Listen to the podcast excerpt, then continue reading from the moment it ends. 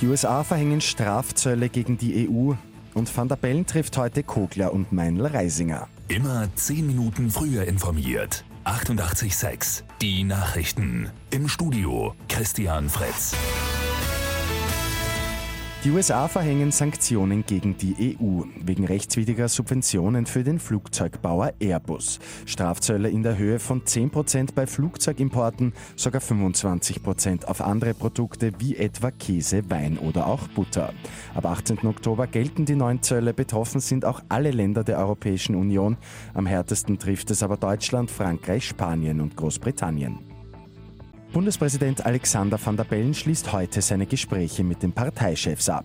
Zu Gast in der Hofburg sind der Grüne Werner Kogler und Beate Meinl-Reisinger von NEOS. Es geht darum, die Folgen der Nationalratswahl und die Regierungsbildung zu besprechen. Heute Abend bzw. in der Nacht sollen dann auch die letzten Wahlkarten ausgezählt sein. Wesentliche Änderungen am Wahlergebnis bringt das aber nicht mehr. Der Jackpot bei Lotto 6 aus 45 ist geknackt. Ein Spielteilnehmer gewinnt 1,5 Millionen Euro und zwar mit folgenden Gewinnzahlen 11, 15, 16, 17, 22, 24, Zusatzzahl 27. Die Angaben sind ohne Gewähr.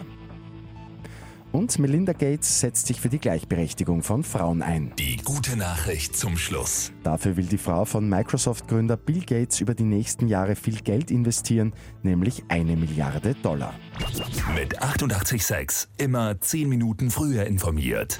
Weitere Infos jetzt auf Radio 886 AT.